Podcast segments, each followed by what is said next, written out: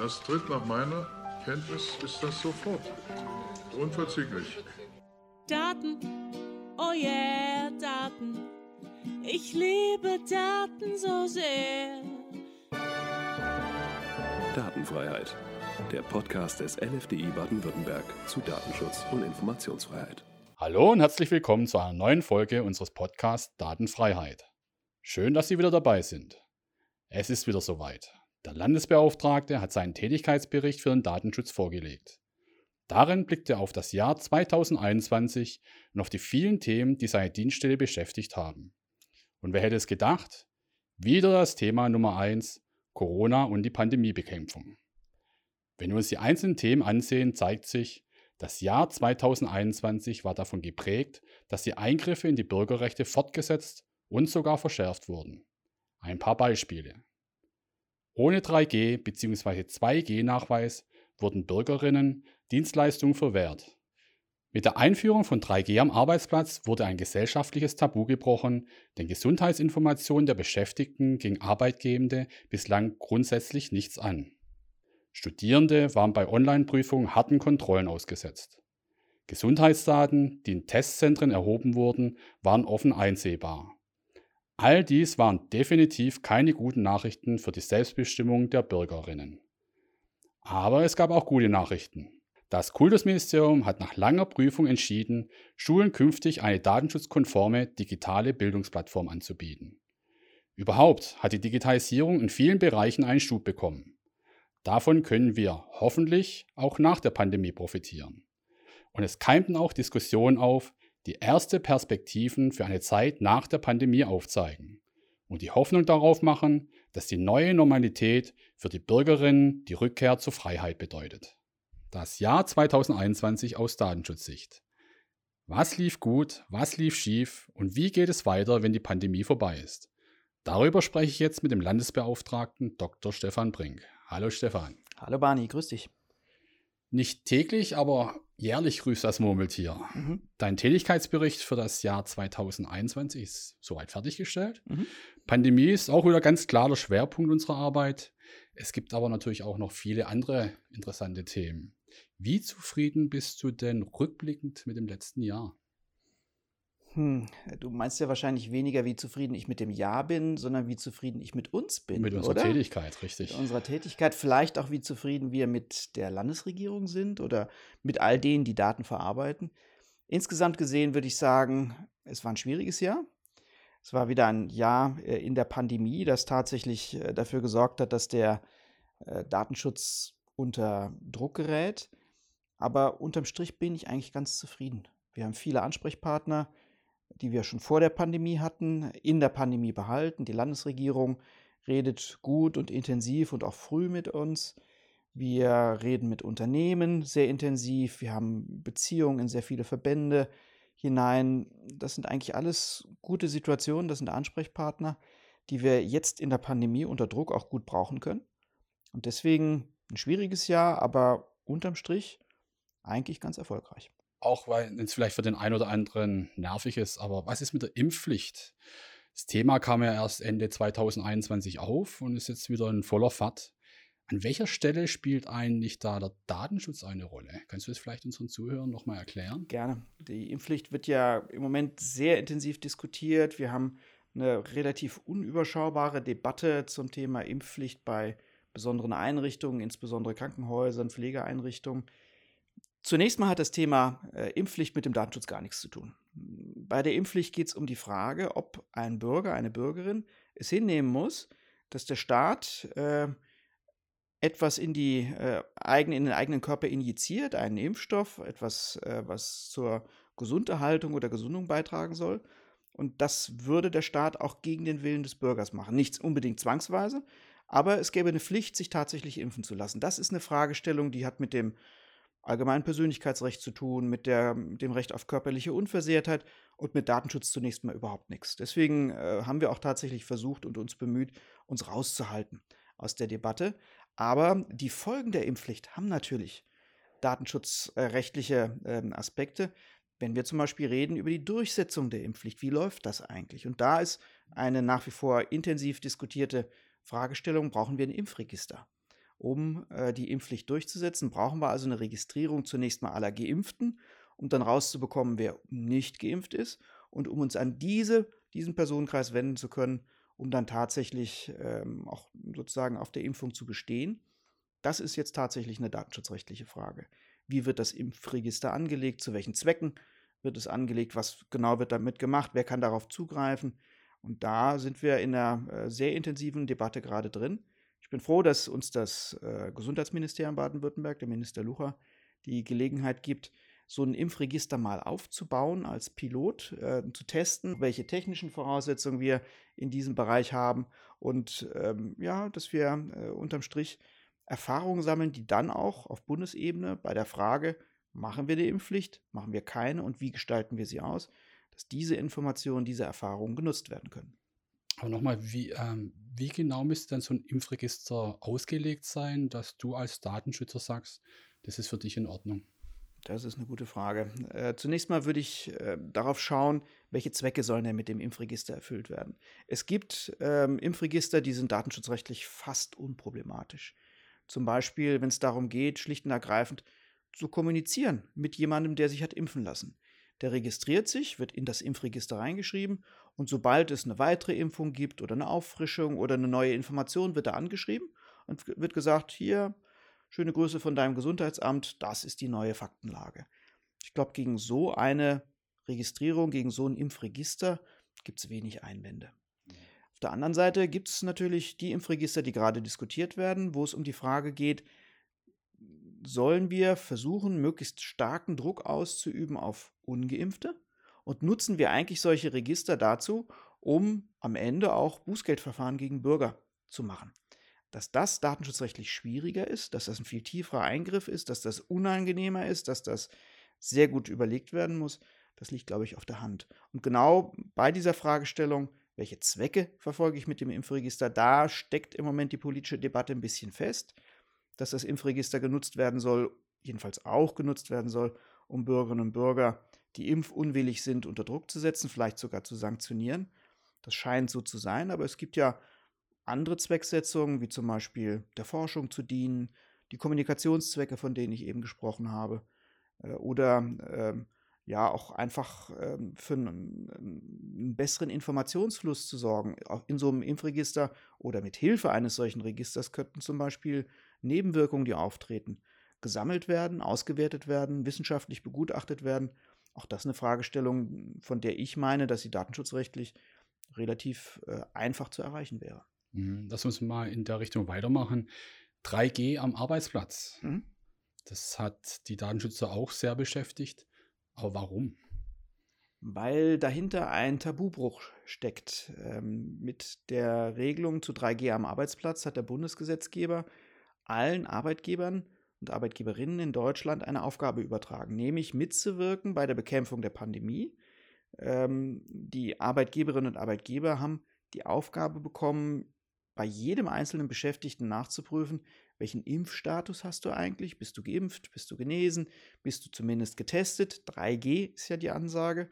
Und damit bekommen Arbeitgeber etwas, was sie bislang nach deutschem Recht, nach Arbeitsrecht und Datenschutzrecht nicht bekommen haben, nicht haben durften. Sie bekommen einen Einblick in den Gesundheitsstatus des Beschäftigten. Natürlich muss ein Arbeitgeber wissen, ob der Beschäftigte gesund ist oder krank ist, ob er arbeitsfähig ist. Aber bislang gingen wir immer davon aus, dass der Arbeitgeber nicht die Information haben darf, auch nicht verlangen darf, woran genau ist denn der Beschäftigte erkrankt, was genau ist sein Gesundheitsstatus. Damit haben wir jetzt gebrochen. Der Gesetzgeber hat gesagt, die Pandemie kriegen wir nur in den Griff, wenn der Arbeitgeber, also im Prinzip meistens private, auch am Arbeitsplatz überprüfen, ob die Beschäftigten geimpft, genesen oder getestet sind. Und hat deswegen eine Schleuse geöffnet und hat gesagt, ja, die Arbeitgeber sammeln diese Informationen ein. Das ist ein ganz schwieriger Punkt für uns Datenschützer, weil wir grundsätzlich nach wie vor der Auffassung sind, der Arbeitgeber sollte solche Gesundheitsdaten nicht haben. Tatsächlich hat er jetzt, bezogen auf den Impfstatus, genau diese Information. Vergangenen Sommer ging es groß durch die Presse. Testzentren wurden beinahe in jeder Ecke aufgemacht, aber nicht alle haben sich darum gekümmert, die sensiblen Informationen über den Gesundheitsstatus der Bürgerinnen und Bürger zu schützen. Ich weiß, dass es auch sehr viele Beschwerden gegeben hat in der Richtung. Hat sich das gebessert? Nicht wirklich. Äh, wir haben eine Wellenentwicklung gesehen, dass wir zwischenzeitlich, äh, je nach Phase der Pandemie, sehr viele Testzentren hatten, auch sehr viele, die kurzfristig aufgemacht haben. Zwischenzeitlich wurde das deutlich zurückgefahren. Jetzt sind wir wieder in einer Phase, wo es praktisch an jedem Eck ein eigenes Testzentrum gibt und die Betreiber uns jedenfalls häufig nicht klar sind. Das können äh, größere Anbieter sein, das können auch sehr seriöse Firmen sein, aber häufig ist es auch so eine Art Nebenerwerb, die da stattfindet, dass man irgendwo ein paar Quadratmeter Ladenfläche mietet und dann Impfzentrum dran schreibt, äh, beziehungsweise Testzentrum dran schreibt und dementsprechend dann äh, ja, versucht, äh, möglichst viele Menschen zum Testen zu bewegen und dafür ähm, Geld zu kassieren. Tatsache ist, dass äh, viele von diesen Testzentren leider wenig professionell geführt werden und dass wir den Eindruck gewonnen haben, dass es tatsächlich äh, wirklich intensiver Beratung in diesem Bereich auch bedarf. Wenn solche Testzentren verschwinden, und das kann von einem Tag auf den anderen passieren, stellt sich sofort für uns die Frage, was ist denn mit den Daten, die ihr bis dorthin eingesammelt habt? Wenn sie äh, relativ kurzfristig aufgebaut und betrieben werden, stellt sich für uns immer die Frage, wie kommuniziert er eigentlich gut und sicher mit den Betroffenen? Äh, da kommen Bürger zu euch, lassen ihre E-Mail-Adresse da, äh, wollen dann nachher das Impfergebnis, äh, Entschuldigung, das Testergebnis meistens zugeschickt bekommen per Mail. Äh, dann ist sofort die Frage, passiert das eigentlich auf technisch ordentlichem Standard? Ja, werden die Mails verschlüsselt? Wird das äh, Ergebnis irgendwo abgelegt und ab, kann abgerufen werden? Kann das möglicherweise im Internet eingesehen werden? Wir hatten relativ viele, viel zu viele Anzeigen, dass genau das passiert ist, dass Impfzentren äh, Daten äh, von Betroffenen, äh, Getesteten ins Netz gestellt haben und jedermann sie im Prinzip abrufen konnte. Das sind gravierende Datenschutzverletzungen, die wir auch äh, in einer ganzen Reihe von Fällen mit Bußgeldverfahren beantwortet haben. Mhm. Heißt das nicht aber auch, dass es dann für uns viele Nachprüfungen geben wird? Hast du vor, das nochmal nachträglich zu kontrollieren? Absolut. Äh, das ist eine zentrale Aufgabe, die wir jetzt im Ende der Pandemie angehen müssen dass wir uns Gedanken machen, wo lagen denn überall Daten, die mit der Pandemie zu tun haben und die nach Ende der Pandemie verschwinden sollten, die gelöscht werden müssen, die unbedingt ähm, ja auch beaufsichtigt werden müssen, die nicht irgendwo im Altpapiercontainer landen sollten oder sozusagen äh, in der, im Archiv äh, eines Arbeitgebers oder äh, möglicherweise eines, äh, eines Arztes, sondern die gelöscht werden müssen. Das ist unsere Aufgabe, zunächst mal alle Verantwortlichen darauf hinzuweisen, Jetzt fängt das große reine Machen an. Ihr müsst die Daten wieder loswerden, ihr müsst sie datenschutzkonform löschen. Und das heißt eben nicht, sie in den Papierkorb zu werfen, sondern äh, sie so zu vernichten, dass kein anderer mehr darauf zugreifen kann, dass die Daten nicht missbraucht oder zweckentfremdet werden können. Und dann wird es unsere Aufgabe sein, genau das zu überprüfen. Das wird nicht leicht. Anderes Thema, die digitale Bildungsplattform. Da hat man ja schon mal darüber gesprochen. Ähm, gibst du uns da vielleicht in der Richtung ein kurzes Update? Wo stehen wir hier? Wir sind tatsächlich einen Schritt weitergekommen, was die digitale Bildungsplattform ähm, des Kultusministeriums angeht. Wir hatten ja in einem ersten Schritt äh, uns im Rahmen eines Pilotversuchs mal angeschaut, wie die Bildungsplattform unter Einsatz von ähm, Programmen äh, von Microsoft äh, aussehen könnte und haben eine klare Empfehlung abgegeben, das besser sein zu lassen. Wir freuen uns sehr, dass die ähm, Kultusministerin nach der letzten Landtagswahl sich äh, dazu entschieden hat, diesem Rat zu folgen und eine datenschutzkonforme Bildungsplattform aufzubauen. Da sind wir wirklich intensiv dabei, äh, weiter zu beraten und äh, die verschiedenen Schritte zu begleiten. Es ist angedacht, ähm, die Komponenten dieser Bildungsplattform auszuschreiben. Das ist ein größeres Verfahren, das wird auch eine Zeit lang dauern. Aber in diesem Verfahren sind wir mit drin, können also direkt Einfluss nehmen auf die Frage, wie sieht die Ausschreibung aus oder welche Produkte kann man auch jenseits von Ausschreibung vielleicht jetzt schon einsetzen. Wir haben äh, erste Schritte gemacht. Wir begleiten die nächsten Schritte des Kultusministeriums hin zu weiteren Angeboten an die Schulen. Dort sollen Lernmanagementsysteme aufgesetzt werden. Moodle ist ein Beispiel dafür, dass die, den Schulen schon lange zur Verfügung steht. Jetzt gibt es ein weiteres äh, System, das nennt sich It's Learning wo tatsächlich an alle Schulen das Angebot gemacht wird, nehmt diese Komponenten, die sind von uns geprüft, die sind übrigens auch datenschutzkonform gut einsetzbar und äh, schwenkt um. Wenn ihr bisher zum Beispiel euch ähm, sozusagen auf dem äh, privaten Markt umgeschaut habt als Schulen und euch für bestimmte Anbieter entschieden habt, habt, Schaut euch an, ob ihr das tatsächlich datenschutzkonform nutzen könnt. Oder wenn ihr Zweifel habt oder das nicht so ist, dann schwenkt um, nutzt unsere ähm, Lernmanagementsysteme wie Moodle oder It's Learning. Mhm. Dazu passend Digitalisierung im Bereich Justiz. Ich habe gehört, dass wohl schon Verhandlungen per Videokonferenz stattfinden. Ist Ja. da was dran und kannst du was dazu sagen? Da ist was dran. Das ist ein äh, toller Ansatz, ein tolles Projekt, das wir gemeinsam mit dem Justizministerium und den Arbeitsgerichten durchgeführt haben. Es ist in der Pandemie, äh, glaube ich, ein guter, sinnvoller Weg gewesen zu sagen, wenn wir es irgendwie schaffen, äh, die Reisetätigkeit und das persönliche in Präsenz zusammensitzen in mündlichen Verhandlungen zu reduzieren, dann ist das ein guter Beitrag, um äh, die Ausbreitung der Pandemie zu verhindern. Und dementsprechend haben wir äh, mit den Arbeitsgerichten, insbesondere mit dem Landesarbeitsgericht äh, Baden-Württemberg, ein Pilotprojekt gefahren, wie so ein, eine mündliche Verhandlung, die online durchgeführt wird, aussehen könnte. Da kommen natürlich Videokonferenzsysteme zum Einsatz, aber es geht um wesentlich mehr. Man muss sich sehr gute Gedanken darüber machen, wer äh, ist eigentlich Herr des Verfahrens, wie wird das gemanagt, auf welche Rechtsgrundlagen wird das gestellt, wie sieht das ideale Videokonferenzsystem dafür aus und ähm, welchen Informationspflichten unterliegen zum Beispiel das Justizministerium oder der Richter in der mündlichen Verhandlung, wie wird das transparent eingesetzt. Wir haben dieses Projekt sehr erfolgreich aus unserer Sicht, auch übrigens aus Sicht des Justizministeriums und der Arbeitsgerichte durchgeführt und haben jetzt eine, ähm, einen Vorschlag erarbeitet, der nicht nur für die Arbeitsgerichte, sondern darüber hinaus auch bundesweit, glaube ich, eine gute Grundlage sein kann, um zukünftig besser, einfacher und auch äh, datenschutzgerecht mündliche Verhandlungen online durchzuführen. Ich glaube, das ist ein toller Schritt und wir werden äh, in den nächsten Wochen dieses Projekt nochmal näher vorstellen und ähm, ja, bekannt machen, was wir uns da überlegt haben. Mhm. Super interessante Sache. Ich denke, das werden wir bestimmt auch in einem einen oder anderen Podcast nochmal zur Sprache Ich bringen. glaube, das ist unvermeidlich. Datenpannmeldungen sind weiter gestiegen. Ich habe mir aufgeschrieben von 2321 auf 3136 Meldungen. Das ist ein Plus von 25 Prozent. Das ist viel, oder? Das ist richtig viel, vor allen Dingen, wenn man sich die Entwicklung dieser Zahlen über die letzten äh, Jahre hinweg anschaut. Vor 2018 hatten wir gerade mal 121 Datenschutzmeldungen, Datenpannenmeldungen. Das ist äh, lächerlich im Vergleich zu dem, was wir heute haben. Kann mich gut erinnern, ja. Hängt natürlich auch ein bisschen damit zusammen, dass wir seit 2018 die Datenschutzgrundverordnung haben. Das heißt, ähm, ein Datenschutzregime mit der Verpflichtung, tatsächlich äh, die relevanten äh, Datenpannen bei uns zu melden.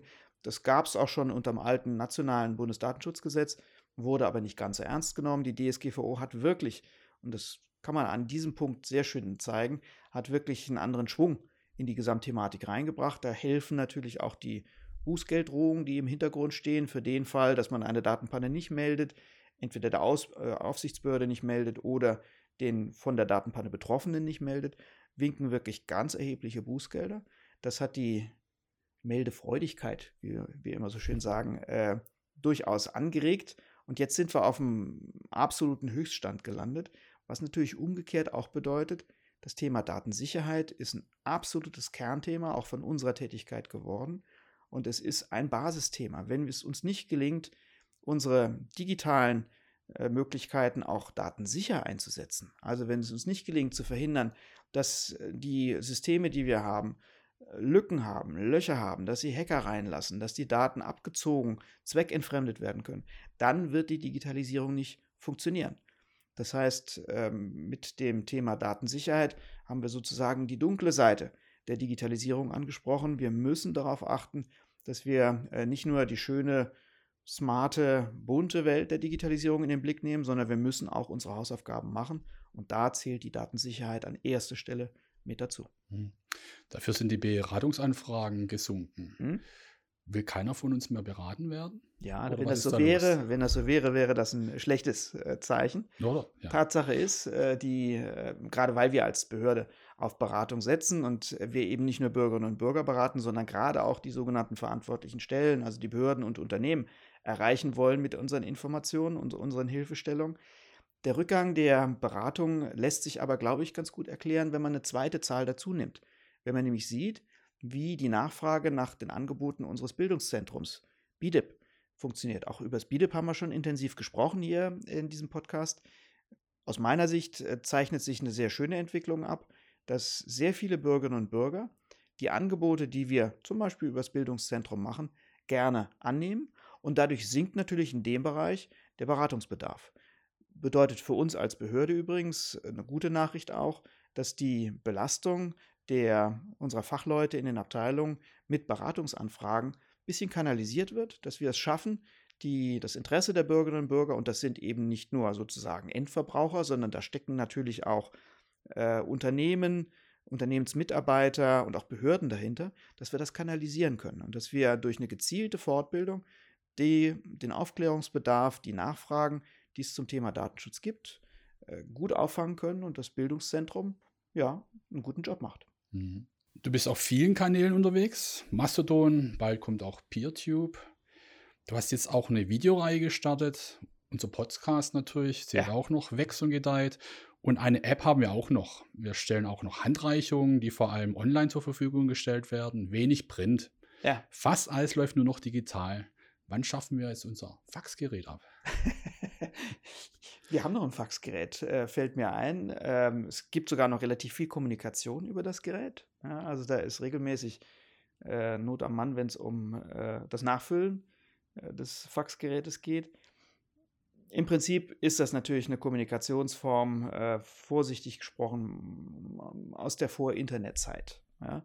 Und äh, das Faxgerät hat seine Rolle gespielt in der Kommunikation zu einem Zeitpunkt, als es keine anderen Möglichkeiten gab, im Prinzip äh, Schrift, ähm, Papier, Texte äh, zu übermitteln, jenseits der äh, guten alten äh, Post. Mit hm, dem Siegeszug des Internets äh, und insbesondere auch der E-Mail hat äh, das Fax ähm, eigentlich seine Bedeutung verloren. Trotzdem wird es weiter betrieben. Wo wird es vor allen Dingen betrieben? In den Bereichen, wo besondere Sicherheitsanforderungen sind, wo ein besonderes Sicherheitsbedürfnis da ist. Also viele Arztpraxen zum Beispiel faxen noch ganz stark. Der Gesundheitsbereich tut das. Auch überall dort, wo man besondere Sicherheit ähm, garantieren möchte. Und das ist inzwischen leider, muss man sagen, ein Trugschluss. Jedenfalls, wenn man diese, dieses Instrument nicht mit Bedacht einsetzt. Tatsache ist, dass das Fax äh, nicht mehr das Mittel der Wahl ist. Das ist äh, unter dem Gesichtspunkt der Datensicherheit auch ähm, bessere Lösungen gibt. Jedenfalls, äh, wenn das Fax so eingesetzt wird wie früher. Tatsache ist, äh, die Faxgeräte sind heute im Prinzip auch ähm, ans Internet angebunden und äh, die Faxe werden äh, genauso wie Mails ähm, in vielen Fällen dann auch unverschlüsselt durchs Netz geschickt und das ist nun sicherlich kein Sicherheitsgewinn. Da muss ein Umdenken stattfinden und da müssen wir auch immer ganz stark reflektieren, was bieten wir auch als Aufsichtsbehörde überhaupt noch an Kommunikationsmitteln an. Ich glaube, das Fax äh, hat bei dem, was wir tun, was der, bei dem, was wir machen, langsam ausgedient. Hm, also muss natürlich auch dazu sagen, das mit den Faxen hat auch tatsächlich nachgelassen. Also mhm. ich denke, wenn man es noch mit vor drei, vier Jahren vergleicht, hat es deutlich nachgelassen. Und wir haben genügend Möglichkeiten, verschlüsselt zu kommunizieren dass man ein Faxgerät eigentlich nicht mehr unbedingt braucht heutzutage. Mhm. In der Pandemie gab es auch einen Digitalisierungsschub. Das passt ja jetzt. Ähm, ist es vorbei, wenn die Pandemie vorbei ist? Dieser Schub? Es besteht eine gewisse Gefahr, dass das, was wir in der Pandemie gelernt haben, und das ist nicht wenig. Ja, wir haben Homeoffice gelernt, wir haben Homeschooling gelernt, wir haben Online-Prüfungen an äh, Schulen und in Universitäten gelernt. Wir haben gelernt, äh, mit äh, Smartphone-Apps gut und auch vernünftig umzugehen. Das sind äh, schon Lernprozesse, die wir nicht aufs Spiel setzen sollten und die wir nicht ohne weiteres aufgeben sollten. Damit ist auch immer eine gewisse Alternativität verbunden, eine gewisse Freiheit, eine Auswahlfreiheit, die ich habe. Das sollten wir nicht verlieren. Und ich sehe an vielen Stellen, dass sich ähm, gerade auch Behörden darum bemühen, das, was man da jetzt an digitaler Öffnung machen musste im Rahmen der Pandemie, dass man das möglichst schnell wieder zurückschraubt. Ähm, schönes Beispiel ist dafür die, sind die Veranstaltungen von Hochschulen, von Universitäten, dass den Studentinnen und Studenten die Möglichkeit gegeben wurde, bei Vorlesungen sich auch online dazuzuschalten, war ja ohne jeden Zweifel für die Studierenden ein Gewinn, eine zusätzliche Möglichkeit. Ich konnte äh, wenn ich wollte und ähm, die Vorteile auch der Präsenz nutzen wollte, konnte ich vorbeigehen und mich in die Vorlesung reinsetzen, so wie früher. Ich hatte aber auch die Chance, online dabei zu sein, von zu Hause aus, ohne reisen zu müssen, ohne Kontakt mit anderen zu haben oder dem Kontakt ausgesetzt zu sein. Äh, und vielleicht hatte ich sogar die Chance, die äh, Vorlesung mir nachher in Form einer Aufzeichnung noch anzuschauen, zu einem Zeitpunkt, äh, zu dem ich das besser verarbeiten konnte. Mhm, das wundert mich ein bisschen. Die Hochschulen befinden sich doch auch in einem gewissen Wettbewerb. Und Ja. das ist doch ganz klar ein Wettbewerbsvorteil, wenn ich sagen kann, ich biete es auch digital an. Absolut. Also ich sehe es bei meinem Sohn, der ärgert sich jetzt beispielsweise schon, Ja. wenn etwas nicht digital angeboten wird, dass er wirklich vor Ort gehen muss. Ja, und den Ärger sollte er sich bewahren. Wir brauchen in dem Bereich äh, auch eine Nachfrage und einen gewissen Druck, der von den Studierenden ausgehen kann, aber eben auch zum Beispiel von der Politik ausgehen kann, die darauf dringt, dass wir die Möglichkeiten, die zusätzlichen Möglichkeiten und die Zugewinne, die wir im digitalen Sektor in der Pandemie ähm, erreicht haben, dass wir die nicht einfach wieder aufgeben, weil es ähm, eben doch für äh, den einen oder anderen ein bisschen beschwerlich sein könnte, hybrid zum Beispiel Vorlesungen anzubieten. Ja, das ist ein gewisser Mehraufwand, aber dem steht auch ein gewaltiger Nutzen gegenüber. Und wir sollten auch nach der Pandemie sehr genau analysieren, wo wir diesen Zusatznutzen bewahren können. Das ist ähm, auch ein echtes Anliegen der Datenschützer, aber auch von anderen Bereichen. Ja, es ist, hat zum Beispiel unter ökologischen Gesichtspunkten natürlich Vorteile, wenn ich eine Vorlesung online einbieten kann. Dann ist viel, was ich an Traffic produziere, schlicht und ergreifend überflüssig. Und da warne ich davor, dass wir aus reiner Bequemlichkeit wieder zurückfallen in alte Muster. Wir sollten das, was wir bewiesen haben in der Pandemie, dass wir es können, sollten wir auch für die Zukunft bereithalten und nicht vorschnell wieder aufgeben. Der Staat hat in der Pandemie stark in die Bürgerrechte eingegriffen. Wie geht es mit den Regelungen weiter, wenn die Pandemie vorbei ist? Was passiert mit der Kontaktnachverfolgung? Stichwort ist hier natürlich die Luca-App beispielsweise. Ja, da brauchen wir deutliche Reaktionen von staatlicher Seite und zwar auf zwei Ebenen. Zum einen muss die Rechtslage wieder geändert werden. Überall dort, wo wir verstärkte Eingriffe in Grundrechte der Bürgerinnen und Bürger hatten im Rahmen der Pandemie, das muss zurückgefahren werden und das äh, Vor-Pandemie-Niveau muss wieder erreicht werden. Das ist eine glasklare Forderung von unserer Seite, dass äh, all das, was zum Beispiel in Corona-Verordnungen an Rechtseinbußen für die Bürgerinnen und Bürger ähm, vorgesehen war, dass das so schnell wie möglich wieder aufgehoben wird. Also die Rechtslage muss sich wieder ändern. Äh, Es muss wieder mehr Freiheit in die Gesetze Einzug halten. Und auf der zweiten Ebene, es muss natürlich auch äh, der Vollzug der Gesetze und die Konsequenzen, die diese Rechtslage mit sich brachte, das muss aufgeräumt werden, das muss beseitigt werden, was wir zum Beispiel an Datensammlung im Rahmen der Pandemie bei Arbeitgebern, auch bei staatlichen Stellen gesehen haben.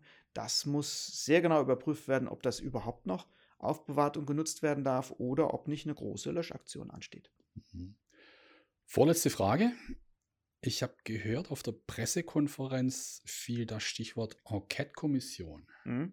Kannst du dazu was sagen? Ja, ich finde es sehr sinnvoll, eine sehr gute Idee. Ich habe mich heute Morgen auch mit der äh, Frau Landtagspräsidentin Frau Aras darüber unterhalten können. Ich finde es sehr gut, dass der Landtag Baden-Württemberg eine Enquete- Enquete-Kommission einrichtet, also ein, eine parlamentarische äh, Gruppe, die aus ähm, Mitgliedern des Parlaments und äh, mit ähm, Sachverständigen besetzt ist, die sich mit dem Thema befassen soll. Welche Folgerungen, welche Schlüsse ziehen wir eigentlich aus der Pandemie? Was haben wir gelernt? Wie haben wir in der äh, Pandemie reagiert? Äh, Was waren gute Reaktionen? Was waren weniger gute Reaktionen? Eine Frage dabei ist übrigens, welche Rolle hat eigentlich der Datenschutz gespielt?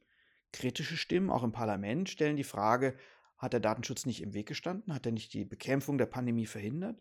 Weniger kritische Stimmen oder Datenstimmen, die, wie ich sagen würde, eher einen objektiven Blick auf die Lage äh, haben, stellen die Frage, ähm, wo hat der Datenschutz äh, unterstützt, wo hat er Grenzen gezogen? Und da, ähm, genau, sind wir sozusagen mit im Boot. Das ist auch eine Enquete-Kommission, die sich mit unserer Tätigkeit beschäftigen wird. Und ich baue darauf und bin ganz sicher, dass wir äh, auch als äh, Landesbehörde beitragen können, um diese wichtige und notwendige Diskussion, was haben wir gelernt, was lief gut, was lief schlecht, auch zu unterstützen, äh, zu unterfüttern mit unseren eigenen Erfahrungen um am Ende ähm, ein gutes, klares Bild auf die Pandemiebekämpfung äh, werfen zu können.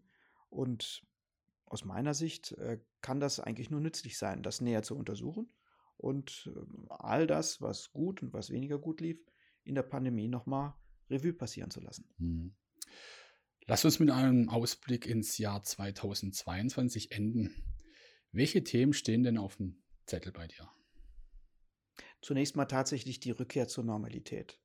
Ich hoffe sehr, und da bin ich sicher, sind wir uns alle einig, dass ähm, der Schritt äh, raus aus den ähm, Einschränkungen der Pandemie hin wieder zu einer Normalität ein ganz wichtiger wird, dass wir den äh, nicht nur äh, sozusagen en passant erleben, sondern dass wir uns, uns auch ganz bewusst machen, ja, jetzt kommt es darauf an, wieder äh, den äh, Status zu erreichen, auch das Freiheitsgefühl zu erreichen, das wir vor der Pandemie hatten. Das wird ein ganz wichtiger Schritt. Ein zweites wichtiges Thema für uns Datenschützer ist immer inzwischen die äh, europäische Kommunikation, der Austausch mit den Aufsichtsbehörden. Das wird eine große Erleichterung für uns sein, wenn wir im weiteren Verlauf des Jahres 2022 die Kontakte wieder intensivieren können. Wir haben online äh, sehr, sehr viel an Konferenzen hinter uns gebracht in den letzten zwei Jahren. Wichtig ist, dass wir uns auch wieder persönlich treffen, sowohl in Deutschland in der Datenschutzkonferenz als auch auf europäischer Ebene. Die äh, Auseinandersetzungen, die unmittelbaren Kontakte, die Inspiration und auch die gegenseitige Kritik brauchen wir unbedingt. Und das geht wesentlich leichter, wenn wir es wieder unter Normalbedingungen machen. Und die Themen liegen auf der Hand, äh, die kennt auch jeder. Äh, da ist das Thema Tracking äh, ganz weit oben. Wir haben unfassbar viele Beschwerden im Bereich ähm, des Cookie-Setzens ähm, im Rahmen unserer Internetnutzung. Wir haben eine ganz große Palette von ähm, positiven Signalen, die wir von der Bundesebene bekommen. Die neue Bundesregierung hat sehr viele aus meiner Sicht positive Zielsetzungen in den Raum gestellt. Das geht von der vom Verbot der Vorratsdatenspeicherung bis hin äh, zur Frage, dass wir eine Überwachungsgesamtrechnung aufmachen, also schauen, wer überwacht denn den Bürger alles und welche Stellen sind das und was, in welchen Bereichen kann sich der Bürger eigentlich noch frei bewegen. Guter Anstoß auch der Ampelkoalition. Das müssen wir aufnehmen, das müssen wir äh, diskutieren, da müssen wir Anregungen geben. Und äh, das übrigens nicht nur im Bereich des Datenschutzes, sondern auch im Bereich der Informationsfreiheit. Das ist für mich ein ganz zentraler Punkt 2022. Wir müssen weiterkommen mit dem äh, in den, im Koalitionsvertrag zwischen äh, Grün und Schwarz in Baden-Württemberg vereinbarten Transparenzgesetz. Da muss losdiskutiert werden, da müssen wir dafür sorgen, dass da Schwung reinkommt, dass wir das Thema nicht äh, verschlabbern und verzögern, sondern dass wir ernsthaft rangehen, uns die Frage zu stellen, wie machen wir die öffentliche Verwaltung in Baden-Württemberg transparenter? Wie machen wir die Arbeit der Behörden, die in vielen Bereichen ja wirklich hervorragend ist, nachvollziehbarer? Welche Chancen geben wir den Bürgerinnen und Bürgern, Informationen von der öffentlichen Hand für sich zu gewinnen, für sich zu nutzen und damit unterm Strich ein besseres Verständnis vom Staat, aber auch eine bessere Bürgerstellung zu erreichen? Das sind die Themen, die mir im Jahr 2022 besonders am Herzen liegen. Lauter spannende Themen also. Mhm. Stefan, hat wieder viel Spaß gemacht. Ich danke dir. Ich danke dir, Barney.